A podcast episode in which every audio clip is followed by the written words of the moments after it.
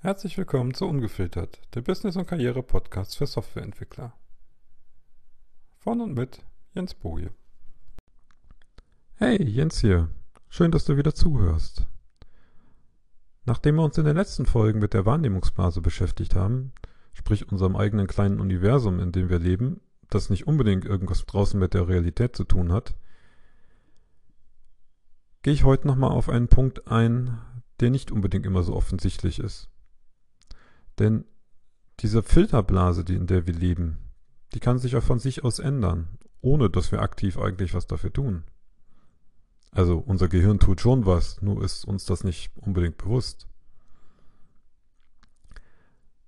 Das fällt ganz enorm bei negativen Gefühlen auf. Also wenn du Angst hast für irgendwas, wenn du Sorgen hast um deine Zukunft oder wenn du wütend bist auf irgendjemanden, wenn du enttäuscht bist von irgendjemanden.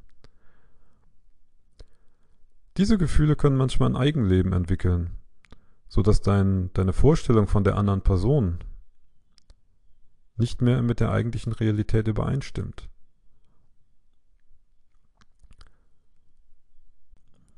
Wenn du dich zum Beispiel nur über deinen Kollegen aufregst, wenn dein Kollegenschwein ist und sich eigentlich immer nur profilieren will, dann wirst du ihn irgendwann auch immer nur so wahrnehmen, egal was er tut. Vielleicht ist es ja, vielleicht ist es auch nicht. Vielleicht hat er ganz andere Antriebe. Die Sache ist, je öfter sich diese Gedanken wiederholen, seien sie selber ausgelöst durch dein Gehirn oder halt ausgelöst durch deine Kollegen oder irgendwas in der Richtung, desto mehr verfestigt sich das. Und gerade bei negativen Gefühlen kann das eine enorme Abwärtsspirale anstoßen an der es ab einem gewissen Punkt extrem schwer wird, wieder rauszukommen. Fragt mal Depressive dazu, weil im Grunde hängen die zum Beispiel in so einer extrem tiefen Abwärtsspirale drin und kommen halt nicht mehr raus. Aber so weit muss es ja gar nicht gehen. Also ich kenne das zum Beispiel aus meiner eigenen Vergangenheit mit dem Fall, dass ich mich über diverse Ereignisse und Personen dermaßen aufgeregt habe auf dieser, in, diesem, in dieser Firma, dass ich irgendwann keinen Bock hatte, mehr dahin hinzugehen. Und das Blöde war, diese Situationen waren oder diese, diese Probleme waren ja teilweise wirklich tatsächlich vorhanden, weil meine Mitkollegen sie genauso hatten. Und jetzt kommt aber dieses Clou an der, oder das blöde Problem da dran. Jedes verdammte Gespräche in der Mittagspause und sonst irgendwann drehten sich eigentlich ständig um diese Probleme. Was machte mein Gehirn draus? Das Problem ist wichtig.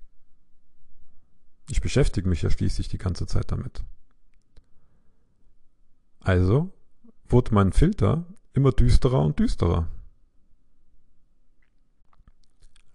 Bis zu dem Punkt, dass ich irgendwann echt keinen Bock mehr hatte, arbeiten zu gehen.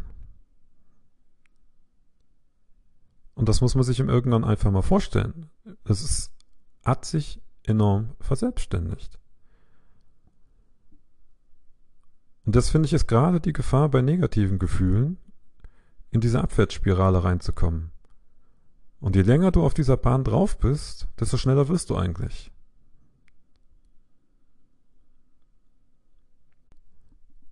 Das Interessante an diesem Phänomen ist eigentlich, dass es teilweise dafür nicht mal mehr die eigentliche Situation braucht, sprich den, den Auslöser nenne ich es jetzt einfach mal, sondern dass ab einem gewissen Grad sich dein Gehirn verselbstständigt oder deine Gedanken verselbstständigen. Du gehst ins Bett und hast diese komischen Gedanken, du stehst am nächsten Morgen auf und hast diese komischen Gedanken. Die Ereignisse, über die du dich aufregst, die sind schon lange vergangen. Der Mensch ist ja nicht mal da.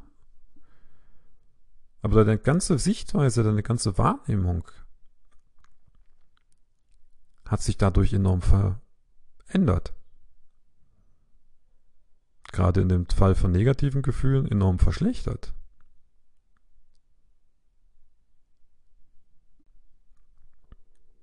Dass wir Gefühle in diesen Situationen empfinden, ist per se ja nicht schlecht. Ich meine, das gehört zum Menschsein. Du dich über den Gegenüber aufregst, dann regst du dich halt mal drüber auf. Aber wie gesagt, das Problem entsteht dann, wenn wir das anfangen zu wiederholen und sich irgendwann unsere Gedanken verselbstständigen. Weil dann verändert sich nämlich auch unser Filter. Und plötzlich sehen wir gewisse Dinge einfach nur noch schwarz und düster oder alles ist grau. Bei Verliebten ist es halt genau umgekehrt.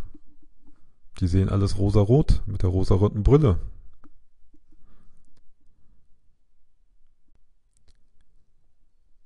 Was helfen kann, nicht in solche Situationen reinzukommen.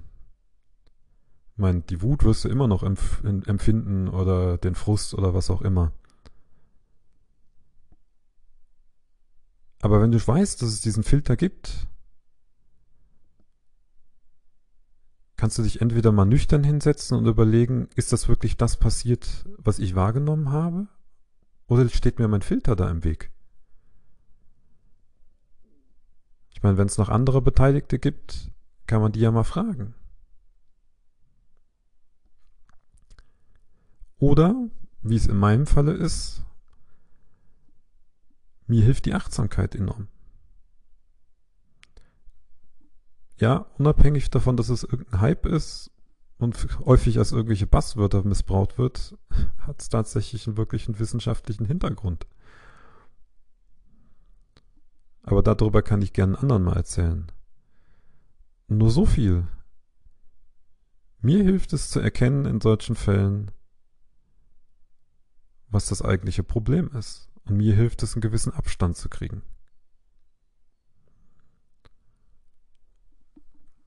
Im Grunde das gleiche innehalten, was wir vorher irgendwann schon hatten. Es ist der gleiche Mechanismus. Weil nur so, aus meiner Sicht, können wir die Automatismen, zu denen auch die Filter gehören, erkennen und ich mag nicht beheben sagen, aber so abändern, dass sie uns nicht mehr stören.